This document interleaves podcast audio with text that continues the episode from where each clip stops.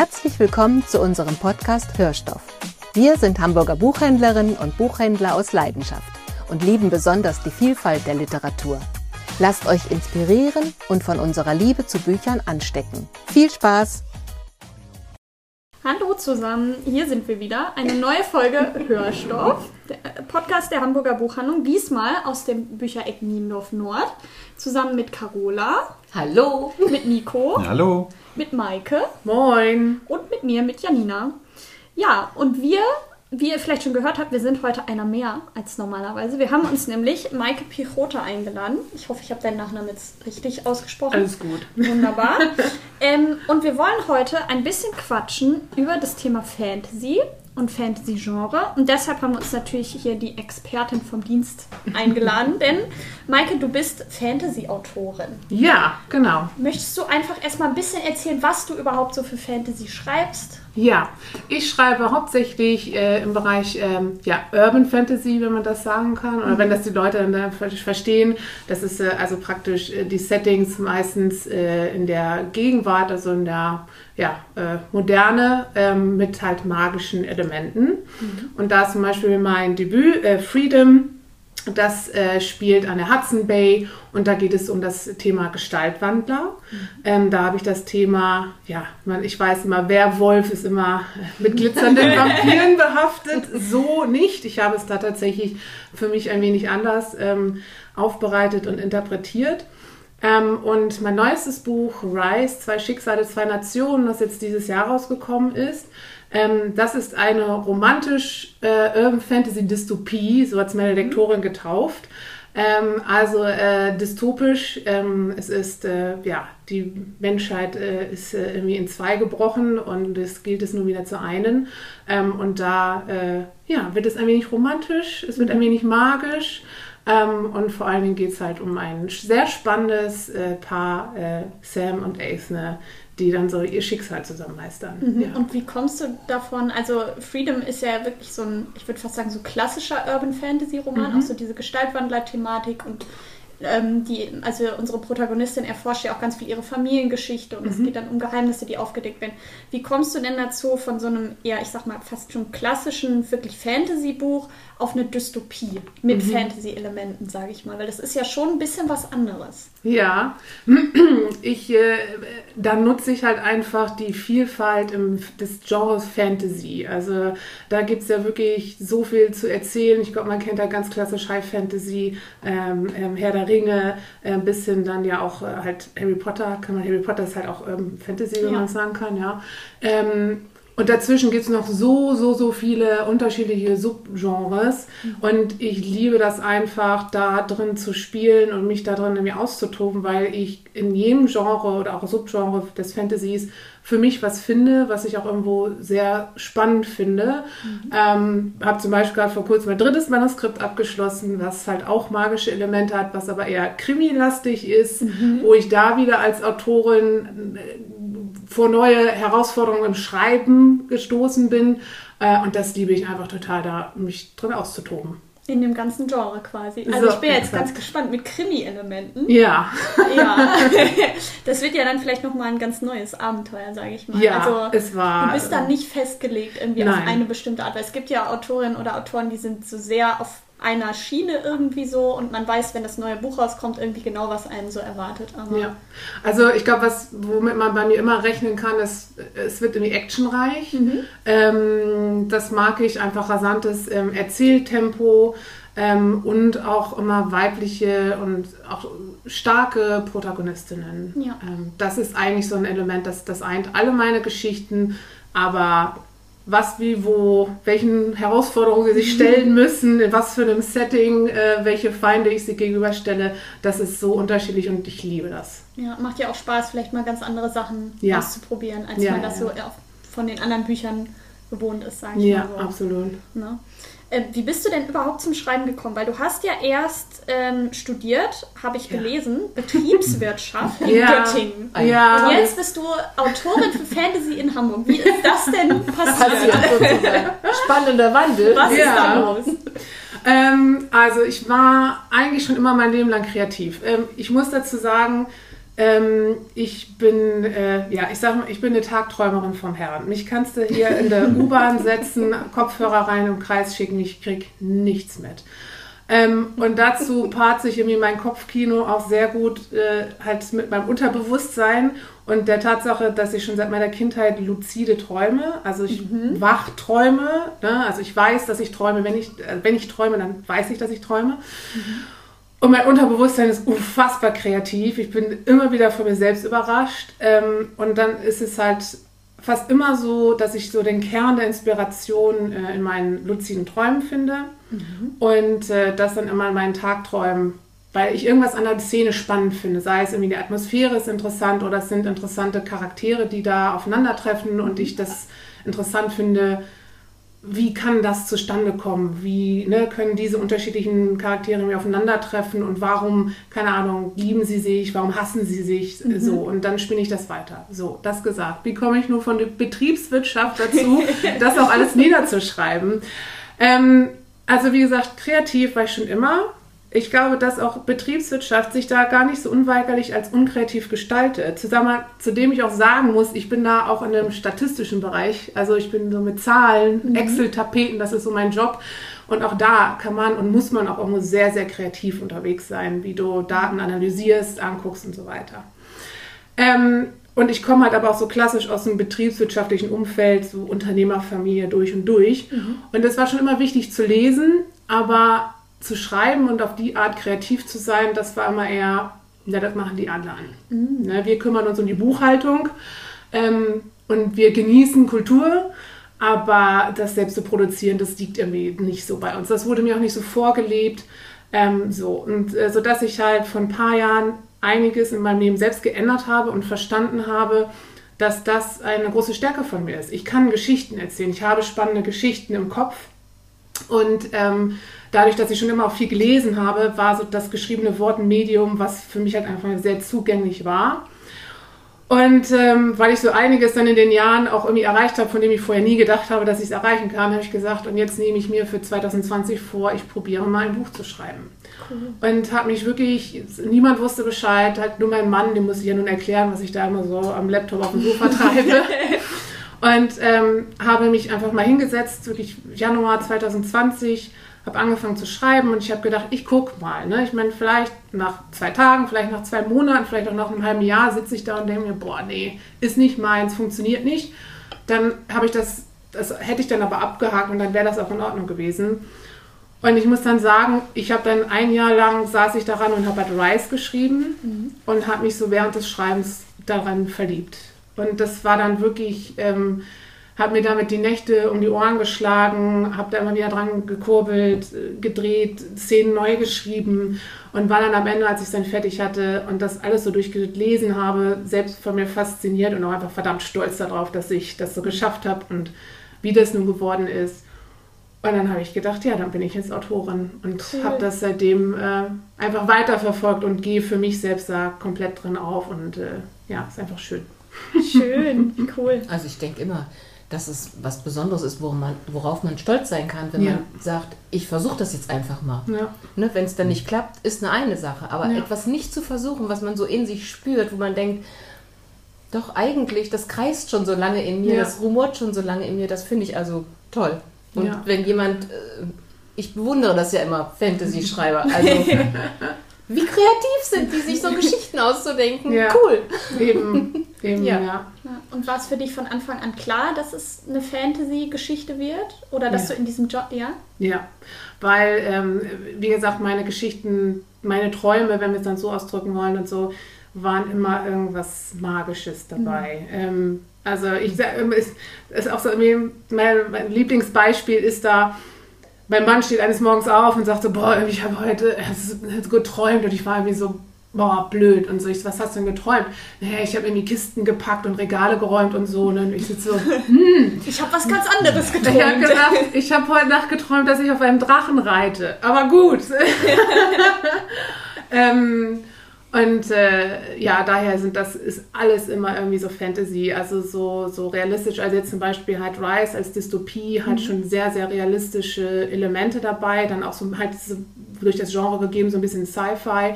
Nicht zu massiv, aber ne, mhm. äh, man muss sich da einfach so über, technisch, äh, über Technik ein bisschen Gedanken machen und so. Aber trotzdem ist halt auch da Magie mit im Spiel. Ich habe halt äh, übernatürliche Elemente mit dabei. Und das, finde ich, macht das dann auch immer so ein bisschen, ja, ist ein bisschen Gewürz dran. Ja. und würdest du sagen, das kommt auch von den Büchern, die du vielleicht als Kind gelesen hast? Ähm, ja, kann auch sein, obwohl ich, und da habe ich gerade letztens auch mir drüber nachgedacht, ich habe auch kleine Nichte und so, ich habe eine Bücherliste, die wird zugebombert, ich bin die Buchtante. ähm, ja, ich habe schon viel Fantasy auch da gelesen, ich habe aber auch viel ähm, äh, äh normale Belletristik, halt so Kinder, Jugend, irgendwie. Meine Mutter, die hat uns immer zugespissen mit, mit ganz vielen Büchern und mein Bruder und ich haben die immer verschlungen. Ähm, ja, also das war eigentlich bunt gemischt. Und ich muss sagen, meine Jugendzeit, also so, wenn ich so 14, 15, 16, habe ich eigentlich eher historische Romane gelesen. Oh. Also Ini Lorenz, ich das so Wanderhure, ist ganz Ja, das hat meine Mama, hat die auch so gefressen, die so. Bücher. Oder eine, und da, und da bin ich sehr stolz auf mich. Äh, Bernhard Cornwell, die Ufred-Reihe, sind mhm. acht Bücher, ich habe sie gelesen. Aber auch da, es geht so, äh, halt so Wikinger, wenn jemand die Serie Vikings kennt, mhm. das ist so daran, ich weiß nicht, ob das da angelehnt ist, aber es ist sehr, sehr ähnlich. Äh, das habe ich geliebt, die Reihe, die war irgendwie toll äh, so. Also ja, äh, ich habe auch, oh, ich habe aber auch Agatha Christie ganz viel gelesen und mhm. so. Also immer breit gemischt eigentlich. Okay. Ja. Ja, total interessant, weil ich habe zum Beispiel als Kind, ich habe nur Fantasy gelesen. Mhm. Also ich habe, glaube ich, an so realistischen Büchern wirklich nur ganz wenig. Vielleicht mal, wenn ich was geschenkt bekommen habe, weil ich habe generell alles gelesen, was mir irgendwie in die Hand gedrückt wurde. Aber immer, wenn ich mir selber was aussuchen durfte, war es bei mir zum Beispiel immer Fantasy. Mhm. Weil, also das wird ja dem Genre auf, häufig vorgeworfen, dass das so eine Form des Eskapismus ist, weil mhm. man taucht ja wirklich in eine ganz andere Welt ein und verliert sich ja so richtig in den Seiten. Und ich merke mhm. das auch heute noch, jetzt wo ich auch wirklich mehr Romane lese und auch ganz andere Literatur ähm, dass ich immer wieder so zurück zur Fantasy komme, weil das das einzige Genre ist, wo ich wirklich vergessen kann, dass ich lese. Weil sonst mhm. habe ich das inzwischen, gerade so als Buchhändlerin, hat man auch so diesen Blick, so, okay, ist das jetzt ein gutes Buch? Und man mhm. versucht irgendwie zu bewerten, okay, wie ist jetzt der narrative Aufbau oder der Plot oder hat das mhm. jetzt Sinn gemacht, wie die Autorin das jetzt gerade so darstellt oder der Autor. Und bei Fantasy, ich es, ich weiß nicht, woran es liegt, aber es ist einfach so, das ist das Einzige, wo ich so wirklich, wenn das Buch gut ist, da verschwinde ich wirklich drin und dann will ich mhm. einfach nur wissen, was passiert und dieses ganze ja. Hintergrund rumgedenke von wegen, ist es jetzt ein gutes Buch und äh, wie empfehle ich das jetzt und mhm. äh, ist es lesenswert? Das geht irgendwie bei mir dann bei Fantasy, mhm. ist es zumindest so, geht es bei mir. Das kann ich aber gut verstehen. Also ja. ich bin ja kein Fantasy-Leser, Vielleicht kommt es noch, durch Janina wird vielleicht noch angezündet. Aber ich habe ja mit meinen Kindern viel, viel Fantasy-Geschichten gelesen. Also Michael Ende, ähm, mhm. Cornelia Funke, rauf und runter, ja. bis die Bücher hin waren sozusagen. und ähm, das, das ist schon so, wie du sagst. Man verschwindet in einer Welt, man kommt wieder aus dem Buch raus und denkt, wo bin ich? So ungefähr. Ja. Ne? Also das ist schon was ganz Besonderes, was Fantasy gute Fantasy wirklich macht, wenn sie so einen so reinzieht in die Geschichte. Und wenn du merkst, wenn du Kindern vorliest, wenn die so wegdämmern, ja. so. Ja. Und du weißt genau, jetzt ist irgendwas passiert. Irgendwo sind sie jetzt, ja. ne? Genau. Was hast du denn gern gelesen als äh, Kind, Nico? Ja, auch äh, hauptsächlich Fantasy, ja, wirklich. Also, ähm, ja, hauptsächlich Terry Pratchett, Robert Jordan, also wirklich. Ähm, ja. Und Genau, das hatte ich halt auch irgendwie dieses Gefühl, auch besonders bei so Reihen, dass ich dann da wirklich äh, lange Zeit dann verschwinden kann. Also nicht nur eins dann lesen und dann ist es weg und dann muss ich wieder was Neues finden, sondern wirklich, dass man dann so eine Sache hat, wo man dann, okay, jetzt geht's weiter und was passiert als nächstes. Also wirklich, äh, mhm. genau, da war man wirklich so, war ich so richtig mhm. auch drin verschwunden. So. Also, ja. Ja. Mhm. Deshalb, ich finde das auch immer so schade, weil Fantasy hat ja auch irgendwie nicht nur diesen Ruf des Eskapismus, was vielleicht auch irgendwo stimmt, sondern auch dieses Fantasy ist irgendwie nicht so richtige Literatur, sage ich jetzt mhm. mal so in Anführungsstrichen. Mhm. Also wenn man zum Beispiel so auf diese klassischen Literaturkanonlisten guckt oder so, das habe ich zum Beispiel in meiner Ausbildung, haben wir da auch viel drüber diskutiert, über dieses Thema, dann sind da halt keine Fantasy-Romane drauf, mhm. dann sind da halt Klassiker drauf, meistens auch ältere Sachen, ja. gar nicht mal so moderne, aber es sind irgendwie immer eher so belletristische oder vielleicht auch mal historische Romane, aber halt nie Fantasy. Und ich finde mhm. das so schade, weil ich finde, gerade Fantasy ist ja ein Genre, das ist eigentlich prädestiniert dafür, dass es besonders ja, reich an Ideen ist. Weil man mhm. muss sich ja mhm. überlegen, also wenn sich ein Autor, also ein Autor oder eine Autorin hinsetzt und einen Fantasy-Roman schreibt, dann schreibt sie ja nicht nur die Charaktere und den Plot und die generelle Geschichte, die sie erzählen will, sondern es entsteht ja eine komplett eigene neue Welt, die es so gar ja, nicht ja. gibt.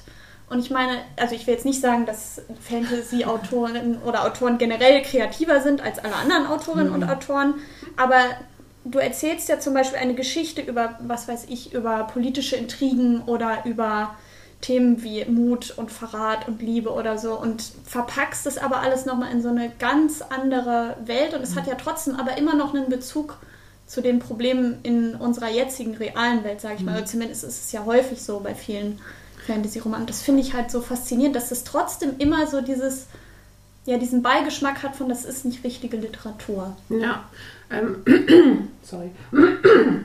Also ich muss jetzt sagen, ich war auch jetzt vor zwei, drei Jahren das erste Mal äh, auf der Frankfurter Buchmesse mhm. und war auch da irgendwie so ein bisschen schockiert, auch schon beinahe darüber, dass halt äh, keine Ahnung, so einige alte weißen Herren da auf Sofas mhm. saßen und nun irgendwie nur meinten, mir erzählen zu müssen, was nun wirkliche Literatur ist oder nicht. Äh, wo ich halt wirklich aufgewachsen bin, halt mit, auch, auch gerade in der Schule, ich habe schon immer halt irgendwie Deutsch und Deutsch-Leistungskurs und so. Und klar haben wir da die Klassiker irgendwie gelesen, das war kein Fantasy, aber wir haben zum Beispiel halt auch Momo gelesen, was mhm. ein unfassbar tolles Buch ja, ist. Ähm, und ähm, auch wenn ich mir jetzt halt immer noch halt auch Cornelia Funke oder so durchlese, Drachenreiter und so, es diese Kreativität gibt einem so viel und noch gerade finde ich halt als Kind, Jugendlicher, aber auch immer wieder als Erwachsener. Ähm, und da liebe ich das zum Beispiel auch im Fantasy-Bereich zu lesen und wenn ich dann ähm, und sei es nur so kleine Dinge irgendwie, äh, wo der Autor oder die Autorin äh, sich so einen Twist beigedacht hat, wo man so denkt, ach, wieder ein bisschen was neu irgendwie erfunden oder so. Also zum Beispiel habe ich vor kurzem ein Buch gelesen, wo es dann halt ging, irgendwie, die Magier können Elemente kontrollieren und dann hat ein Wassermagier halt seine, seine, ähm, seine Fähigkeit genutzt, um den Lebensmitteln Flüssigkeit zu entziehen, um sie haltbar zu machen. Und das ist wieder so ein, das war einfach nur so eine Side Note, aber das macht dann einfach so, wo du denkst, ah ja, stimmt. Ja. Wenn ich Wasser bändigen könnte, ja klar, das äh, ergibt mhm. irgendwie Sinn. So gefriertrocken, ja. nicht gefriertrocken, hier so Luft, wie heißt das, dry? Also, Air dry? Ja, genau, so ja. mäßig ist das ja. Na ja, klar, dann konserviert man Lebensmittel mit. Ne? Ähm, und das finde ich dann immer so schade, dass das dann so degradiert wird, nur weil das jetzt nicht hier die Blechtrommel irgendwie ist. Also. ja. Das ist ja aber auch generell ein Phänomen, dass immer so alles, was so älter ist und was es seit Ewigkeiten gibt mhm. und das, man muss das einfach sagen. Ich finde, es ist auch wirklich so ein alte weiße Männer-Phänomen irgendwo, mhm. weil wenn man sich anguckt, wer so diese Literatur, wer diesen Literaturkanon schreibt, zumindest war es lange Zeit so, inzwischen ändert sich da ja auch ganz viel, dann sind es alte weiße Männer, die halt das empfehlen, was sie dann natürlich irgendwie ne, an alten, anderen alten ja. weißen Männern, die das dann geschrieben haben, für gut befinden. Ja. So, und man merkt das ja auch in Schulen, dass ganz wenig zum Beispiel von weiblichen Autorinnen auch gelesen mhm. wird. Also jetzt mal gar nicht, wenn es in Richtung Fantasy geht, sondern auch von so klassischer Literatur, die von. Frauen geschrieben wurde, das ist echt wenig. So, also auch wenn ich auf meine eigene Schullaufbahn mhm. zurückblicke, wir haben, glaube ich, keine einzige Autorin gelesen. Und das finde ich einfach echt schade, weil es gibt auch, wenn die Schulen jetzt sagen, okay, wir möchten Klassiker und realistische mhm. dann gibt es da ja, ist, die Auswahl ist ja eigentlich da. So, und es wird ja jetzt genau. inzwischen genau. auch ganz viel wieder hochgeholt. Und dann finde ich es einfach schade, dass mhm. in so mhm. einem Literaturkanon dann irgendwie immer dasselbe drin steht und mhm. auch seit hunderten von Jahren dasselbe irgendwie gefühlt mhm. drin steht. Also ich finde, da muss ich auf jeden Fall oder sollte sich so einiges tun. Und ich finde auch, dass einige Fantasy-Bücher da auf jeden Fall mit reingehören. Vielleicht nicht alle, aber mhm. es gehören ja auch nicht alle Romane, die jemals erschienen sind. Ja. Irgendwie vielleicht in die Sachen, ja, die man gelesen absolut. haben sollte. Ja, ah, und auch um, den, um, um das äh, Gefühl für Literatur in seiner Bandbreite, in seiner Vielfalt ja. äh, jungen Menschen zu zeigen. Und das ist doch auch wichtig. Ja. ja. Denn Literatur ist ja nun mal sehr vielfältig und ja. da ist ja wirklich für jeden was dabei. Ja. Also das muss man aber auch lernen oder erfahren. Ne? Also. Das finde ich einen ganz, ganz wichtigen Punkt, weil das auch ähm, zum Beispiel halt bei mir dann im, im Deutsch-LK haben wir halt unterschiedlichste Klassiker halt gelesen, weil es auch einfach darum ging, sich mit den unterschiedlichen Epochen ja auch auseinanderzusetzen. Ja. ja? Also zum Beispiel genau. mein, oh Gott, ich war Bahnwetter Thiel war so, so schlimm.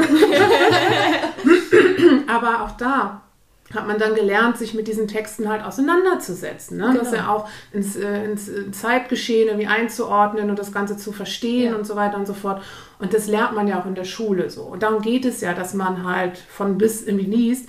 Also finde ich, sollte halt auch ja. Fantasy mit da reingehören, weil es auch genau das ja, wie du sagst, richtig die Bandbreite von Literatur ja irgendwie ist. Ne? Genau, es gehört für mich auch genauso dazu. Ja. Also, ich finde, es gehört beides einfach dazu. Das wäre halt schön. Wenn man irgendwie eine gute Mischung finden würde, aus sowohl mhm. alten als auch modernen Sachen von Autorinnen ja. und Autoren und eben, dann liest man eben die ja, Blechtrommel und, und man liest aber auch Momo zum Beispiel. Ja, und genau. es tut sich ja inzwischen auch schon ganz viel an Schulen. Ne? Also, dass die jetzt auch mal sagen, okay, wir wollen jetzt mal nicht zum 5000. Mal im selben Jahrgang dasselbe Buch lesen, sondern wir wollen auch mal was anderes ausprobieren. Und das finde ich echt super und ich finde, es ist auch an der Zeit. Ja. Ja. Aber ich finde auch, ähm, das ist nämlich ganz interessant, als ich dann das, äh, das erste Buch rausgebracht habe, habe ich tatsächlich auch von jemandem die Frage bekommen, ähm, ob äh, ich denn irgendwelche moralischen Ziele mit meinen äh, Büchern verfolge. Mhm. Und ähm, ich habe da wirklich drüber nachgedacht. Ähm, und wo ich so im ersten Moment so saß und eigentlich sagte, Nee, weil ich meine, es ist halt einfach, es ist, es ist einfach, es sind tolle Geschichten, sie sollen ja. unterhalten. Und ich finde das in keinster Weise verwerflich, dass etwas halt rein unterhaltend ist. So.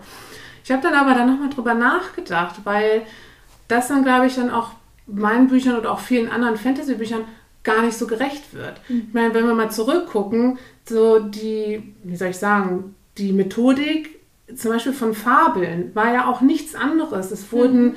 Personifizierte ne, Tiere, wie heißt das, anthropomorphe Tiere so dargestellt, um, um Gesellschaftskritik zu äußern. Fair enough, dass damals die Autoren, wahrscheinlich meistens Autoren, ähm, halt nicht dafür irgendwie an Geilen gekommen sind. So, und dann konnten die Obrigkeit kritisieren, ohne dass sie dafür halt irgendwie belangt wurden. So.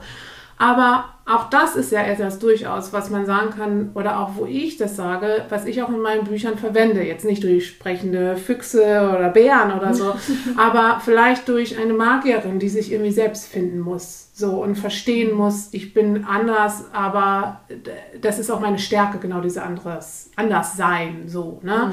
Ähm, jetzt zum Beispiel als ein klassisches Motiv irgendwie zu finden. Ähm, oder halt gerade in dem Ding mit Dystopien, da ja auch die Tribute von Panem, mhm. das ist ja auch gesellschaftskritisch so. Ja. Ne? Daher, fair enough, ich glaube, gerade durch dieses Thema, weil Fantasy auch schnell dann so bildgewaltig ist, dass es dann schnell nur auf Unterhaltung geschoben wird, was ich wie gesagt nicht schlimm finde. Ähm, aber wenn man sich da wirklich mal im Detail mit auseinandersetzt, ich schon auch der Meinung bin, dass man in vielen Büchern auch wirklich ja, moralische Motive, wenn man ja. das so sagen kann, irgendwie ja. drinne wiederfindet. So. Ja. Und vor allen Dingen, wo ich, also meine Antwort auf die Frage war nun, weil wo ich wusste auch, wo der Fragensteller halt hin wollte, wo ich sage, ich finde Moraldiskussion äh, immer sehr schnell dogmatisch, schwarz-weiß, ja, nein. Und das mhm. finde ich halt einfach nicht. Damit macht man sich das zu einfach. Mhm. Und auch da ist halt in einem Fantasy-Genre, gerade wenn man sich, hallo, Game of Thrones, gucken wir uns das mal an. Ja. Ähm, ja.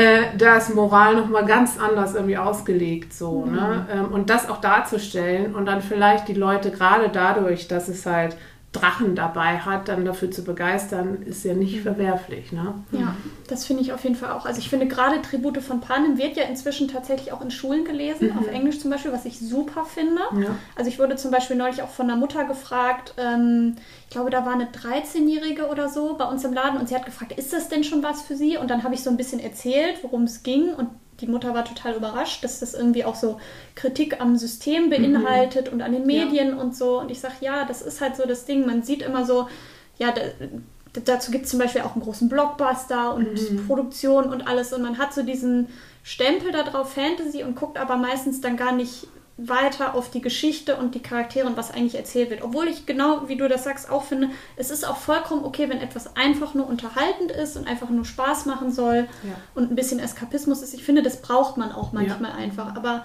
ich finde halt, man sollte immer ja erstmal selber wirklich ein Buch lesen, bevor man sein Urteil wirklich darüber fällt. Ja. Das finde ich ist immer ganz wichtig. Absolut.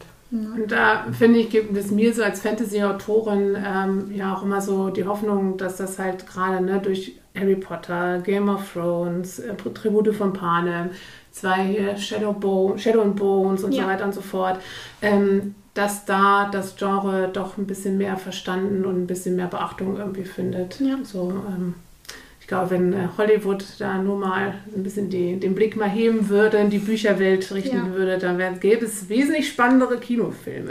Ja, das hat man ja in letzter Zeit, wir haben ja ganz häufig auch so, ähm, ich sag mal, Wattpad oder Fanfiction-Verfilmungen. Ja. Und es gibt ja unendlich viel ja. und es wird ja immer das Trashigste, habe ich gefühlt, verfilmt, was man so finden konnte. Und ich finde das so schade. Weil es gibt so viele, ich finde auch wirklich gute und literarisch wertvolle Fanfictions da draußen. Ja. Und dann wird halt immer die Twilight Fanfiction genommen, die auch noch schlecht geschrieben ist. Und daraus wird dann ein Buch gemacht oder eine Fernsehserie oder ein Film.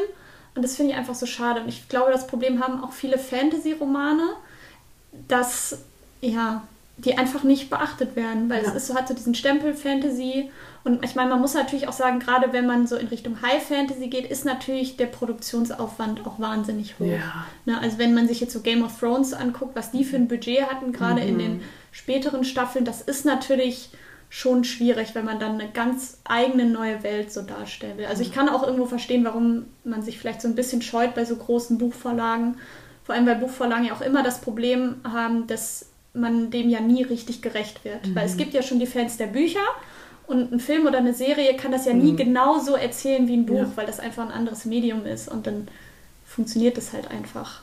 Du hast halt ja auch ein ganz anderes Erzählen in Büchern so, ja. ne? Du kannst halt langatmiger erzählen. Der Leser ist halt auch irgendwie gewillt, dann 20 Seiten über einen, einen Baum zu lesen, im Zweifel so. Das kannst du halt beim Film nicht irgendwie machen. Also das fand ich zum Beispiel bei Shadow and Bones wo ich, ich habe die Bücher nicht gelesen, muss ich dazu sagen, aber ich habe das geguckt, die Serie, die erste Staffel, na egal, ähm, wo ich wirklich da saß und gedacht habe, boah, mir als Autorin blutet das Herz, weil das, mhm. glaube ich, schon sehr zerhackstückelt wurde und einfach dieser wundervollen Geschichte hat man nur so, finde ich, reinstuppern können, weil das einfach so schnell, tak, tak, tak, irgendwie alles erzählt wurde. Ja. So. Also ich finde, es funktioniert ganz selten in Verfilmungen. Also ich finde, ja. eine der wenigen Verfilmungen, bei der ich wirklich sage, da haben sie wirklich, also besser hätte man es nicht machen können, ist einfach Herr der Ringe, finde ja, ich. Bin ich bei dir. Weil ich liebe die Bücher, ich finde die super, auch wenn die super langatmig sind ja. an einigen Stellen und eben ein Baum über 20 Seiten beschrieben wird. muss man auch lieben, aber ich finde, da haben sie wirklich das so komprimiert in die Filme, dass es als Film wunderbar funktioniert ja. und unterhaltsam ist, ohne dem originalen Material nicht mehr gerecht zu werden. Zumindest wenn wir jetzt über die originale Trilogie. Also über den Hobbit will ich jetzt nicht sprechen, ja, das wäre eine ganz ja, andere ja. Diskussion, die wir jetzt nicht aufmachen wollen. Aber ich finde, das ist eine der wenigen Verfilmungen, wo ich wirklich sage, da haben sie es wirklich verstanden, das Medium-Film so zu nutzen, diese Geschichte einfach perfekt zu erzählen. Ja, das stimmt. Ne? Obwohl ich gerade vor ein paar Jahren nochmal geguckt habe und da fallen dir so ein, zwei andere Lücken auf. Aber das will ich jetzt ja. nicht machen. Ja, und ich sag mal, eine Buchreihe, um jetzt hier eine super Überleitung hinzukriegen, ähm, eine Buchreihe, von der ich mir wünschen würde, dass es vielleicht irgendwann mal eine Serie wird oder vielleicht auch Filme, weil ich finde, das bietet sich eigentlich fast schon an, weil ich sie so toll finde einfach und ich möchte das irgendwann mal auf der Leinwand sehen, hoffentlich dann in gut. Also alle Produzenten, ja. hört, hört jetzt gut zu. Alle zuhören, bitte. Und zwar geht es um die Stadt aus Messing von Shannon Chakraborty. Es ist im Deutschen erschienen bei Panini und wurde übersetzt von Kerstin Fricke. Und es ist eine Trilogie. Es ist natürlich Fantasy, ne, passend für diesen Podcast. Und ja, es ist wirklich eine meiner absoluten Lieblingsbuchreihen. Ich fange einfach mal an zu erzählen, worum es überhaupt geht. Also es fängt an im Kairo des späten 18. Jahrhunderts und wir treffen auf unsere Protagonistin Nari. Nari ja, lebt schon länger in Kairo und ja, sie mogelt sich immer mit so allen, allerlei Taschenspielertricks und gefakten Ritualen irgendwie so durch ihren Alltag und ja, macht sich einen Spaß daraus, eigentlich osmanischen Adligen irgendwie das Geld aus der Tasche zu ziehen. Und sie hat aber tatsächlich ein geheimes Talent, denn sie kann nämlich in den Körper von Menschen hineinsehen und erkennt direkt, was mit denen nicht stimmt, also welche Krankheiten oder Gebrechen die haben. Und sie weiß nicht, woher das kommt. Sie weiß auch sehr, sehr wenig über ihre Herkunft, also Mutter, Vater, keine Ahnung, was damit irgendwie los war.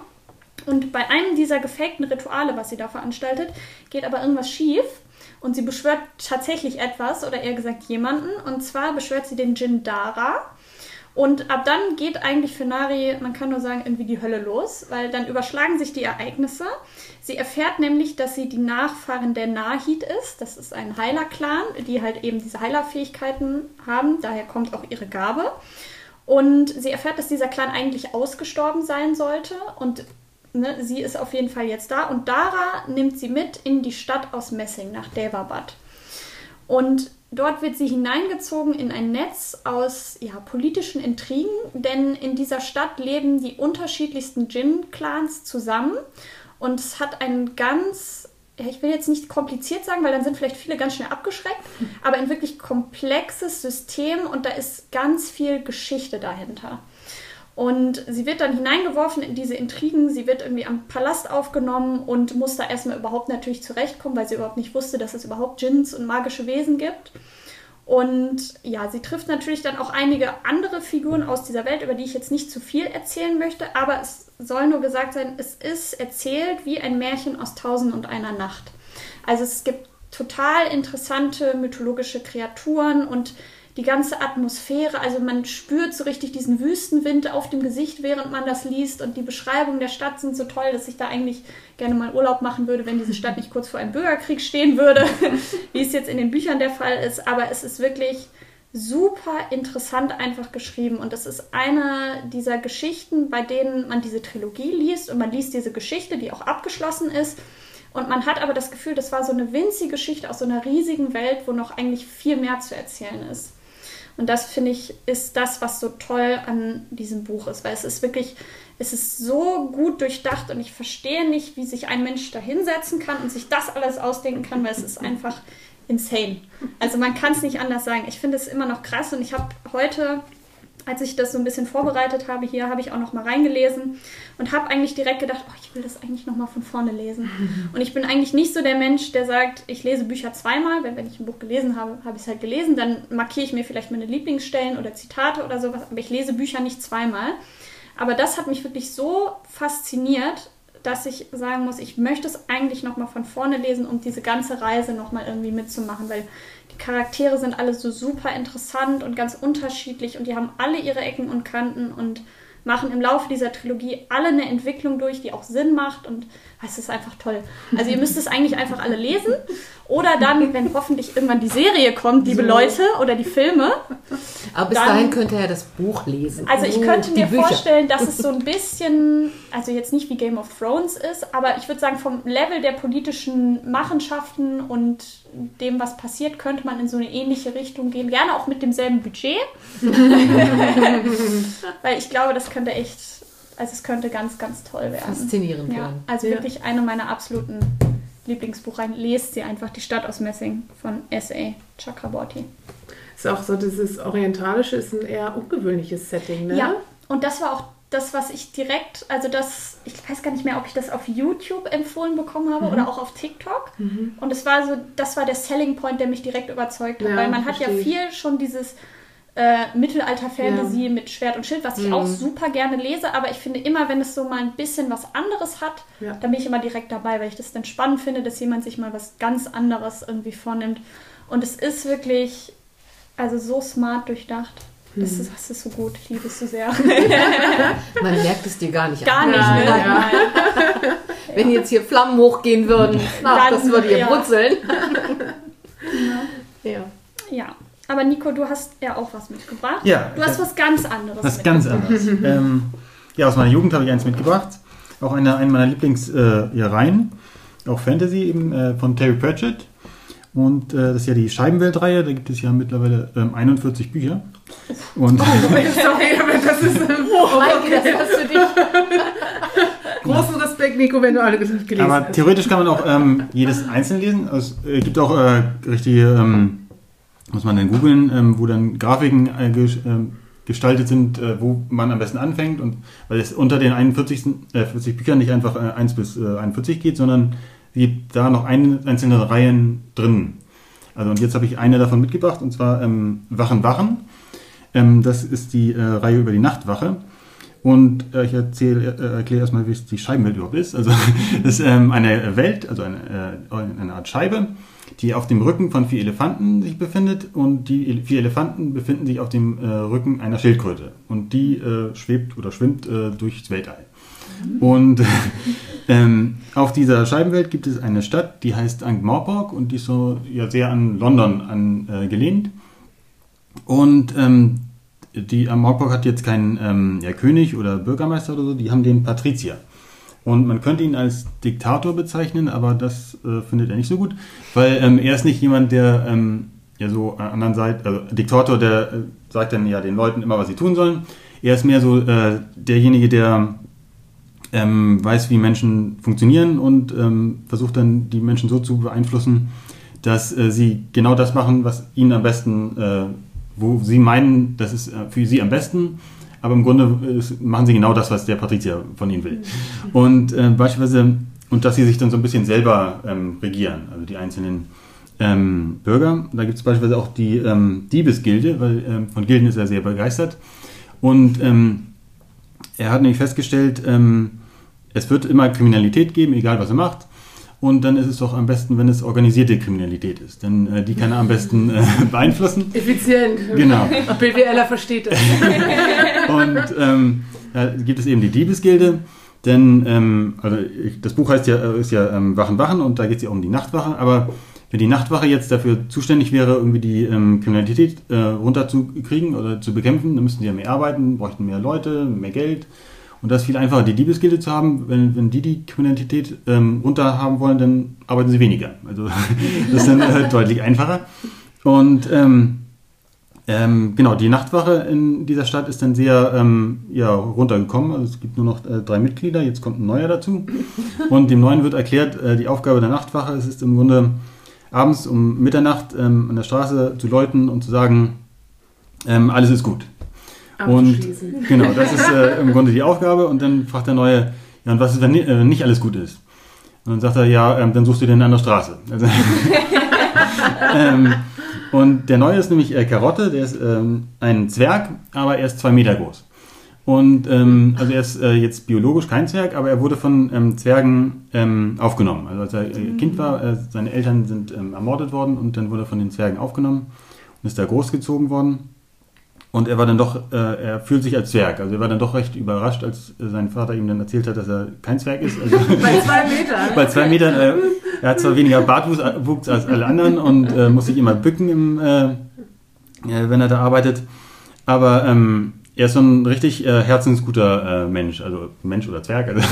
und ähm, sein Vater sagt ihm dann, ähm, dass er ähm, ja, zu den Menschen in die Stadt gehen soll und dort der Nachtwache ähm, beitreten. Denn das ist was Ehrenvolles, äh, den, die Menschen zu beschützen, äh, für Gesetz und Ordnung zu äh, sorgen. Und ähm, das macht er dann auch und zieht dann los. Und er hat auch so ein altes Gesetzbuch, was er dann auswendig lernt auf dem Weg. Und ähm, fängt dann da auch in der Nachtwache an. Und wie gesagt, er ist ja halt so komplettes Gegenteil von der Nachtwache. Also die sind halt nur dazu da, also so, äh, ja, um Hallo zu sagen. Also irgendwie dieses, äh, alles gut zu sagen, genau. Ohne irgendwie sich einzumischen. Und ähm, er kommt da an und am ersten Tag äh, ja, ähm, nimmt er gleich den Anführer der äh, Diebesgilde gefangen. Zieht ihn durch die Stadt, also geht da einfach in die Diebesgilde rein, sind irgendwie 100 Leute drin und so. Er nimmt den äh, Anführer und äh, verhaftet ihn einfach. Und alle, äh, niemand macht irgendwas, weil es sieht, sieht so aus, als ob ja, wie kann man dagegen was machen? Er sieht so aus, er, er, er weiß, was er tut. So und ähm, zieht ihn dann dazu die Stadt, zu dem Patrizier da auf, äh, vor äh, seinen ähm, äh, ja, Palast da und stellt ihn dann ab und ähm, der, ja, der Anführer der Diebesgilde ist dann irgendwie ganz äh, entsetzt davon und äh, beschwert sich dann beim Patrizier irgendwie, ja, ich kann mich doch nicht wie einen gewöhnlichen Kriminellen behandeln und mich einfach verhaften. Und kommen wir dann hin und, äh, und dann droht er auch noch damit äh, zu streiken oder so in der Diebesgilde. Für, äh, und ähm, das so die äh, Anfangssituation. Und ähm, dann gibt es beispielsweise auch äh, ganz viele Geheimbünde in, der, ähm, äh, in dieser Stadt. Und ein Geheimbund ähm, versucht, ähm, einen Drachen zu beschwören. Und ähm, der, die Idee ist nämlich, ähm, den Drachen zu beschwören und dann äh, im Grunde zu besiegen. Und ähm, der den Drachen besiegt, der wird dann der neue Herrscher und so den, äh, den Patrizier zu stürzen. Denn den zu, zu stürzen ist nämlich sehr schwierig, weil ähm, es gibt zwar sehr viele Gruppen, die das versuchen. Einige wurden auch vom Patrizier selber gegründet, also aber die kämpfen eben zu sehr miteinander, als dass sie dann da irgendwie jemals äh, da wirklich gefährlich werden könnten. teile und herrsche. Ne? Genau, das ist so sein Motto. Und ähm, das eben mit dem Drachen ist so äh, der äh, Plan.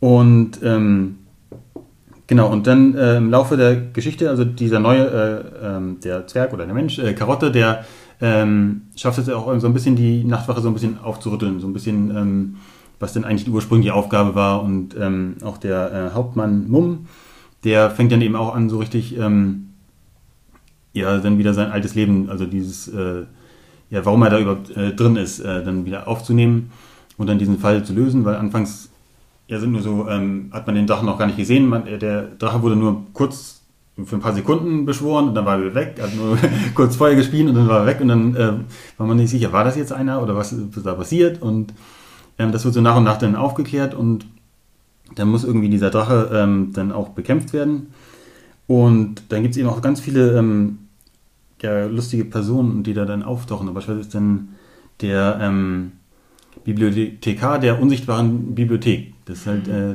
da arbeiten mhm. die ähm, Magier und äh, der stellt fest, dass ein Buch ähm, gestohlen wurde. Das ist das schlimmste Verbrechen überhaupt. und ähm, dieses Buch ist eben, wie man Drachen beschwört. Mhm. Und dann wird eben auch äh, nach diesem Buch gesucht. Also und ähm, der Bibliothekar ist auch äh, kein normaler Mensch, sondern das ist ein Orang-Utan.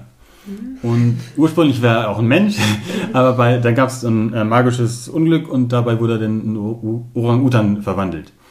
Und er findet das aber eigentlich ganz gut. Also man könnte ihn theoretisch auch wieder zurückverwandeln, aber das will er gar nicht, denn es äh, ist so ganz praktisch, sich denn da durch die äh, Bücherregale zu schwingen und ja, so dann, man nachvollziehen. Oder ähm, dann gibt es noch ähm, den Tod, der kommt auch noch davor. Da gibt es auch so eigene Reihen in der Scheibenweltreihe, wo dann wirklich äh, es um den Tod geht und der ist auch äh, ja, so ein großartiger Charakter. Also irgendwie, er spricht auch immer Großbuchstaben. Also das sieht man dann immer sofort, äh, das ist der Tod und ähm, der ist jetzt auch nicht äh, böse, weil er ist ja im Grunde, kommt erst dann, wenn jemand gestorben ist. Er hat nichts mit dem Tod zu tun, sondern ist im Grunde derjenige, der ja. den, den abholt. Also, mhm. Und da gibt es eben auch noch eigene äh, Geschichten darüber. Aber das ist und, so ein generelles Ding bei Terry Pratchett-Romanen, dass sie immer sehr abgefahren sind. Ne? Genau, sehr abgefahren und dann wirklich, ähm, aber auch machen dann so ein bisschen nachdenklich. Also, weil dann mhm. ähm, hat auch so äh, ja, sozialkritische äh, Aspekte dann. Mhm. Und man hat auch irgendwie das Gefühl, dass er auch so sehr gut die Menschen versteht und die dann auch so mit einbringt. Und er hat auch eben diese humorvolle Art und Weise, aber ähm, ist immer so ein bisschen was äh, dahinter. Also irgendwie so ein bisschen mhm. philosophisch oder eben kritisch oder so. Das ist äh, das auch, was ihn so ausmacht. Und genau, äh, die, ich, genau, ich erkläre jetzt lieber nicht, oder erzähle nicht, wer, ob der Drache besiegt wird oder wie er besiegt wird oder was. was mit Karotte passiert. Genau, was mit Karotte passiert, aber das sind wirklich äh, irgendwie lustige Personen und wirklich eine interessante Geschichte. Und, ähm, genau, das ist wirklich ein guter ähm, Roman, wo man dann auch mit der Scheibenwelt anfangen kann. Also, mhm. das, ähm, also ich bin ja fasziniert. 41 Bände. Genau, 41 Bände und dann eben, da gibt es zum Beispiel die äh, mit der Nachtwache, dann gibt es über den Tod, dann gibt es ähm, die Hexenreihe, die ist auch ganz mhm. lustig, da sind auch so äh, äh, faszinierte, äh, lustige Personen drin, also wo dann irgendwie mhm. die Hexe, die hat dann natürlich den äh, spitzen Hut auf oder so, aber nicht, mhm. weil sie den braucht, sondern weil die Personen, also die Leute, zu denen sie geht und denen sie hilft, das eben von ihr warten. Also wenn mhm. da eine Hexe ohne Hut ah, auftaucht, dann mhm. glauben sie ja nicht. Hexe. so, und das ist eben auch so, wo, wo sich so ein bisschen äh, ja, humorvoll damit äh, beschäftigt. Genau. Ja. Ähm, das hat Schön. wirklich immer Spaß. Und ich habe das jetzt äh, zum dritten Mal gelesen. Also, und, äh, Ach, hier. Ich finde, das ist trotzdem noch immer noch lustig. Also immer bin ich da noch am äh, Schnaufen und Lachen und äh, ja, ist wirklich äh, sehr zu empfehlen. Gut, ich denke mal, jedes Mal, wenn du das liest, äh, wenn, je öfter du liest, mhm. du es liest, äh, desto schneller gehst du, kommst du wahrscheinlich durch die Geschichte. Entdeckst du dann immer noch was, wo du sagst, ach ja, stand das da vorher auch schon drin? Doch, doch, genau. Da muss, muss man sich dann natürlich ein paar, paar Jahre dazwischen äh, Aber ähm, dann merkt man doch immer so, äh, ja, die Szene wusste ich gar nicht mehr so genau, wie das war. Oder mhm. dann irgendwie noch so ein, ja, ein, irgendwie ein Satz oder so. Und dann der ist doch ganz mhm. lustig, weil dann irgendwie in dem schlimmen Viertel irgendwie... Ähm, taucht dann dieser Drache auf und der ähm, ja, tötet dann so ein paar ähm, Personen da drin. Dann sieht man das eben an der Wand, ähm, dass da irgendwie ähm, ja, die Ab, äh, Abdrücke noch von diesen Personen, irgendwie die, äh, so ein bisschen ähm, äh, Asche und so noch da sind. Mhm. Und ähm, der Patrizia will das so ein bisschen erstmal unter die ähm, ähm, unter den Teppich, Teppich genau, unter den Teppich kehren. und ähm, äh, beschließt dann, okay, dann äh, müsst ihr einfach mal die äh, Wand streichen und dann ähm, sieht, dann, sieht man das nicht. Aber sein Berater hat dann die, äh, erklärt ihm dann, ich glaube, es ist noch ähm, auffälliger, wenn in diesem Viertel eine neue Wand, also eine Wand gestrichen wird, als wenn da irgendwie ein Drache war. Also, und dann äh, beschließt er eben lieber, die Wand einzureißen. Also. Ja. Sind dann in dem Buch äh, halt auch unterschiedliche Perspektiven geschrieben? Also, ähm, genau, also immer von, äh, auch ähm, mal ist man dann beispielsweise in einem Kapitel mit dem, ähm, äh, dem Bibliothekar unterwegs, mhm. also wie er über ah, die Dächer okay. Äh, schwingt oder eben ah. Mit dem Karotte, wie er das äh, mhm. aus seiner Perspektive und dann eben aus der Perspektive von diesem äh, Anführer der Diebesgilde, wie der sich dann mhm. beschwert und also so ganz hin und her geht das auch wirklich. Also. Ah, okay. Da wird viel erzählt. Ja. Spannend. Ich finde das aber auch immer cool, wenn eine Geschichte aus mehreren Perspektiven erzählt mhm. wird, mhm. weil eben jeder eine ganz eigene Sicht auf die Dinge hat. Ich finde es immer gut, also ich finde es darf nicht zu viel werden, weil mhm. dann hat man irgendwie niemanden, mit dem man so richtig so mitfiebern kann. Ja. Aber sonst finde ich das eigentlich immer ganz cool, wenn das so unterschiedliche Perspektiven auf dieselben Geschehnisse sind eigentlich. Ja, ja das stimmt. Ja, Fantasy. Fantasy. Feines Thema. Fantasy, wir lieben Fantasy. Wir finden Fantasy ist auch richtige Literatur, ja, glaube ich, absolut. können wir ja. abschließend sagen. Ich kann, kann nur sagen, ich, ich glaube, dass äh, in so einem, äh, keine Ahnung, Krimi-Thriller äh, steckt natürlich auch viel Arbeit drin, aber genauso viel Arbeit steckt halt auch in einem Fantasy-Buch drin. Ne? Ja. Denn äh, auch da, ne, also hier Terry Pratchett, äh, er wird auch sein äh, großes Reißbrett haben und daran die ganzen genau. Storylines und so weiter rund zusammenpuzzeln. Ähm, und ähm, das finde ich, das, ne, ich habe auch irgendwie ein Genre, von dem ich so gar kein Fan bin, wo ich einfach keinen Zugang zu habe oder so. Aber deswegen denke ich jetzt nicht irgendwie schlechter über die Bücher, die da drin erscheinen, weil mhm. ich halt genau weiß, wie viel Zeit, Arbeit und Herzblut in so einer Geschichte drin steckt. Mhm. Und das gilt es halt einfach zu respektieren. So, ja. ne? Weil auch wenn es mir vielleicht nicht gefällt, ähm, es wird irgendwie seinen Leser irgendwie finden. Und ähm, genau. wie gesagt, auch die Person, die es geschrieben hat, die wird immer so eine Geschichte gefunden haben. Ja. Und die hat da auch ihre Stunden zusammengesetzt mhm. und äh, am Laptop rumgehackt und dran gearbeitet und äh, Lektorat drüber gehabt haben und da äh, sich den Kopf drüber zerbrochen haben. Ja. Und das, das ist ja eigentlich auch das Schöne daran, ja. dass Literatur so vielfältig ist, ja. dass jeder, der lesen möchte, sein Buch findet und sein Genre findet und sich ausprobieren kann und sich auch das so bereichert ja auch das ja. Leben. Ne? Also ja. das ist ja das Schöne. Und wenn der eine sich in Fantasy-Welten träumen möchte, bitteschön. Wenn der andere gerne Mord und Totschlag liest, ja mein Gott, bitteschön. solange er nicht mit der Axt losläuft und das alles nachmacht. ne? Und wir haben auch äh, Kunden, die, die zum Beispiel ähm, sehr gerne nur Kinderbücher lesen. Ja. ja, bitte, das ist vollkommen in Ordnung. Ja. Also ich finde, das ist, das ist doch eine, ein, ein großer Reichtum, den wir haben. Ja. Ne? Ja. Ich finde, das Wichtigste ist immer, dass man überhaupt liest. Das sage ich auch immer zu allen Eltern und Großeltern, die zu mir kommen und sagen, ach, mein Kind liest nur Fantasy oder liest nur die und die Reihe. Und ich sage immer, seien Sie doch froh, dass das Kind überhaupt liest. Ja. Also, weil ich finde, Lesen bereichert so viel die Fantasie, selbst wenn es nicht ja. im Fantasy-Genre ist, alleine in andere Lebenswelten einzutauchen und aus der Perspektive ja. von jemandem eine genau. Geschichte zu erfahren, der vielleicht ganz anders ist als man selbst, ja. finde ich, ist immer eine Bereicherung, egal in welchem Genre oder welche Geschichte man liest und ob die nur unterhaltsam ist oder total tiefgründig, das ist eigentlich ganz egal. Hauptsache, man liest. Ja, ganz genau. Und äh, ich, kann, ich kann aber vielleicht auch abschließend nur sagen, als ich auch für mich so angefangen habe mit diesem Schreiben und so und gerade für mich halt im, im Vordergrund auch erstmal halt dieses Thema stand, ähm, ich will mit meinen Geschichten auch unterhalten, weil, ich, weil sie mich, meine Geschichten auch mich unterhalten und ich hatte immer so das Bild im Kopf von mir selbst auch, ähm, wie man vielleicht auch so früher immer zusammen ans Lagerfeuer gekommen ist. Mhm. Und ähm, man einfach so, es war wie ein anstrengender Tag ähm, und alle finden sich aber irgendwie, und sei es noch für ein Stündchen, so zusammen. Und einer sitzt am Feuer und fängt einfach eine Geschichte an zu erzählen. Mhm. Und alle hängen einfach zusammen und hören dieser Geschichte zu. Ja. Und dass diese Person, die am Feuer sitzt, finde ich, ist eine sehr wichtige Funktion, weil es halt genau dieses, weil ich das selbst auch kenne vom Lesen, so äh, äh wie du sagtest, Janina, dass es so dich auch so irgendwo abholt oder so verschwinden lässt da so mhm. drinne wenn einfach das Leben, wir kennen das alle, der Alltag ist stressig und man ärgert sich über Dinge, man nimmt sich wahrscheinlich auch viel zu viele Dinge viel zu sehr zu Herzen. und sich dann einfach mal ganz kurz so eine Pause davon zu gönnen, mhm. einfach mal durchatmen zu können. Mhm. Und sei es dann halt ne, mit Orks oder Orang-Utans durch, durch die Stadt zu fliegen genau. oder ne, sei es mit irgendwie durch Wälder um die Wette zu rennen oder so, ist doch komplett egal. Aber es ist so, und die Funktion habe ich. Ich bin eine Geschichtenerzählerin und es ist vielleicht nicht die große Heldin, die vorne weg, vor, wegströmt, aber ich bin so eine Comfort Zone. Ich bin das, wo die Leute gerne hinkommen, wo ich sage, ich verstehe euch und ich hole euch irgendwo ab und ich erzähle euch jetzt mal von einem anderen Leben, von einer anderen Geschichte, damit ihr einfach mal euer Leben ganz kurz vergesst.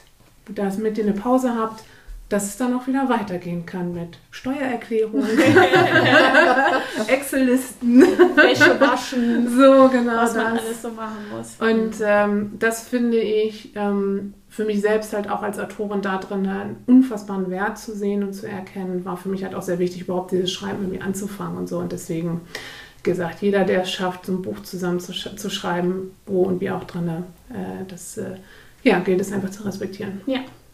Das war ein sehr schönes Schlusswort.